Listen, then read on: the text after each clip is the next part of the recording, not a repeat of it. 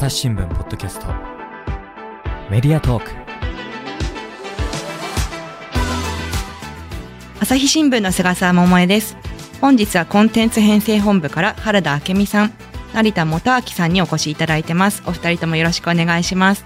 よろしくお願いします。本日のテーマは朝日新聞デジタルで最近始まったニュースの要点というね新企画ということで。はい。はいお二人とも当初の企画からずっと携わっていただいててねはい。はいはい一緒に普段から編成運営に携わってますやってますね。はい。はい頑張ってます。ニュースの要点、まず全くね、ご存知ない方もリスナーの方多いと思うんですけれども、うんどういった企画なのか、まあ私普段携わってるのでよく知ってるんですけれども、改めて原田さん、どんな企画か伺ってもよろしいですか？はい。えっとですね。いや、実はね、入社以来自分が欲しいものをね、初めて作りましたね。自分で。どうも。そうなんですね。うん。あのー私新聞社に入ってからですねもう20年以上経つんですけれども、はい。あの、記事たくさん読むの疲れちゃったんですよね。いや、わかります。ね で、だやっぱ記事って長いし難しいし多いよなうんと思って、まあもちろん世界はね、複雑なので、あの、簡単に言っちゃいけないことも多いんですけれども、こう、サクッと読めるものないかなと思いまして、で、今日の大事なニュースっていうのを1日3本、それぞれをもうぎっちり、ぎゅっと200字でまとめるっていうのを一つのパッケージにして、平日ですね、平日毎日朝6時に配信するっていうのを始めまして、7月24日からですね。で、その200字でまとめますっていうのも、あの、このニュース何なの？っていうのが100字。で、で、それ何の意味があるの？みたいなのをもう100字で書く。みたいなものですね。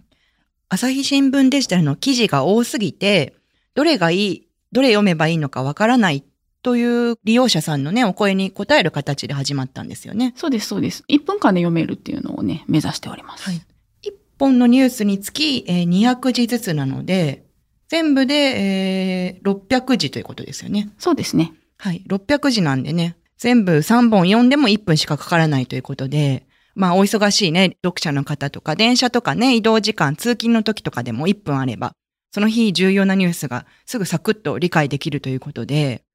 内容もすごいわかりやすく、簡単に書くように心がけてらっしゃるんですよね。そうです、そうです。よくこの話をすると、あの、ライブドアニュースの、あの、ざっくり言うと、みたいなイメージって言われるんですよね。で、もちろん近いんですけれども、ちょびっとだけ違ってですね、あの、何が違うかっていうと、その、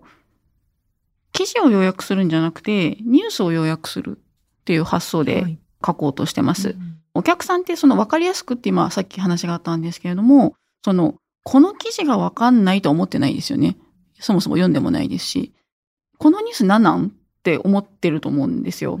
なので、その、一本の記事に全部書いてるわけじゃないので、ただただその記事を分かりやすくしたらいいってわけではなくて、このニュース何なのかなっていうのを、あの、過去の記事とか、今までの経緯とか、また全然別の角度から書いたような記事とかと合わせて、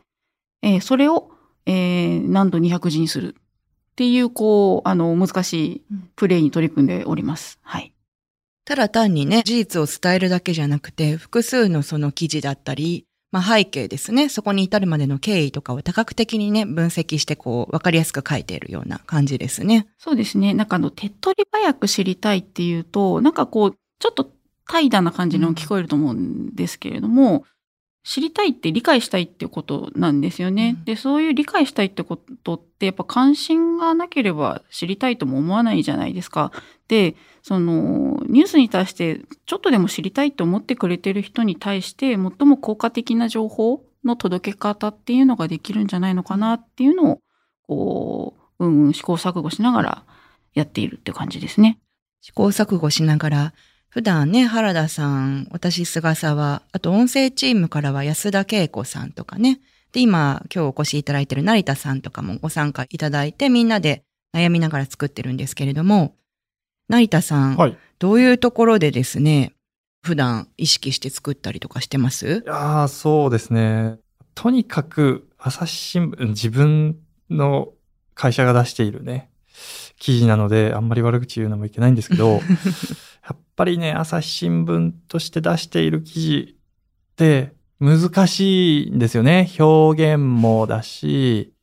あとはその専門用語もまあ出てくるし、で、あとこう話の、なんていうかな、文章の構成、持っていき方が、こう、小難しくなっちゃうんですよね。この正確性を期すとか、そういうことを多分考えてこう書いていくと、まあ私も記者で書いていたこともあるので、もちろん気持ちはわかるんですけど、どうしてもやっぱそうなっちゃう。でもそこを、その、話し言葉で、あの、友達に、あのニュースこうでこうでこうなんだってさ、っていう話をするときに、あの、噛み砕いて話すじゃないですか。そういうふうに噛み砕いて200字に表現するっていうのをすごくこう気をつけて念頭に置いて頑張っているところではありますね。記事開いてね、もう文体がすごい難しくて、あ、もう前文長いみたいな、一文目が長すぎてわけがわからないとかね。あの、我々でもちょっとね、あるあるですね。把握しきれない時とかね、ええありますもんね。ええはい。なのでね、利用者さん、ニュースに興味があって知りたい、あの、もっと読んでみたいって方多いと思うんですけれども、なかなかね、入り口がちょっととっつきにくかったりするので、そういった方にね、まあ、朝日新聞デジタルにあるいろんな多角的な記事があるので、たくさんそういった記事読んでいただいたりとか、ちょっとでもね、日常の生活とか、その方のこう、知識を深めるのに役立つようなね、ものになったらいいなって思いでやってますよね。そうですね。まあ、食わず嫌いになってほしくないっていう気持ちはありますよね。その、我々出している記事で読むと、おー、へーって思う部分はたくさんある記事はたくさんあるので、なのに、やっぱりこう、ちょっとしたとっつきにくさで、どうしても手が伸びない。で、なると、もったいないなって思うので、まあ少しその、なんていうかな、この記事は、あ、こういうことなんだって分かってもらうと、少しこう、その先に手が伸びていただけると嬉しいな、なんていう気持ちはありますね。実際に今日のね、ラインナップ見てみたいなと思うんですけれども、今日収録日がですね、9月14日木曜日でして、今3本ちょっと読み上げますね。1本目がですね、ロシアと北朝鮮が軍事協力へ。2つ目が、リビア洪水で5200人死亡。で、3つ目が、阪神があれに大手という3本構成にうん。なってるんですよね。で、この1個のニュースにつき200字ということなんですけれども、このロシア北朝鮮が軍事協力へという、まず中身1個目のその事実関係を100字で書いて、ここがポイントという、こう補足要素的なところでですね、ミサイル開発が進む可能性もという見出しでまた100字書いてるんですよね。100字100字で合計200字という1個の記事につき構成になってますね。そうですよね。このあの、ここがポイントっていうところこそこう一番こう読んでもらいたいなっていうところの気持ちで書いているところですよね。そのこういうことがありましたっていう最初の100字のところは、まあ、見出し見ると大体こう把握できる要素が、あ大体あるし、その全、その、なんていうかな、えーその要素についてはいろんなメディアがもうネットニュースでもたくさん流している重要ニュースであるんでですね。流しているところで皆さんご存知なところの中の背景こんなことがありますよとか、あの、そもそもこの問題はこういうことでして、みたいなことが、この、ここがポイントのところを読める、読むと分かっていただけるかなというふうに思って作っております。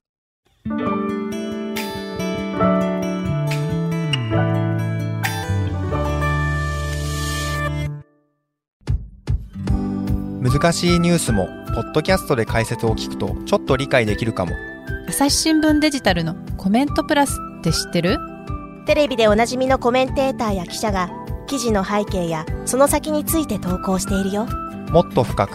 もっとつながる。朝日新聞。じゃあ実際この1個目のロシア北朝鮮ちょっと読んでみますね。えーロシア北朝鮮が軍事協力へ。プーチン大統領と金正恩総書記が、えー約4年半ぶりに会談しました。プーチンは北朝鮮にロケット技術を提供することをほのめかし、キム氏はロシアのウクライナ侵攻を支持。えー両国はこれから軍事協力を進めるとみられます。で、ここがポイントなんですけれども、えー見出しがミサイル開発が進む可能性も、会談の舞台はロシア極東の宇宙基地。ロシアが技術を提供すれば北朝鮮のミサイル開発が進む可能性があります。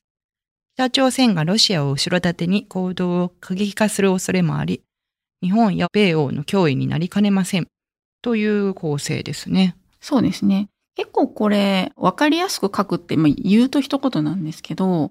言葉遣いを優しくするっていう単純なことではなくて、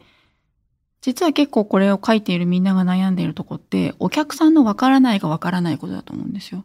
つまり、私たちってニュースを作っている、まあ、クロートというか、なので、私たちの中ではここだよね、ここがわかんないよねって言ってるのが全部妄想かもしれないわけですよね。いや、もっと手前でわかんないんじゃないのかなとか、いや、むしろそれ知ってるから別に何にも驚かないですとか、で、知ったからといって別にそうですかとしか思わないですとか、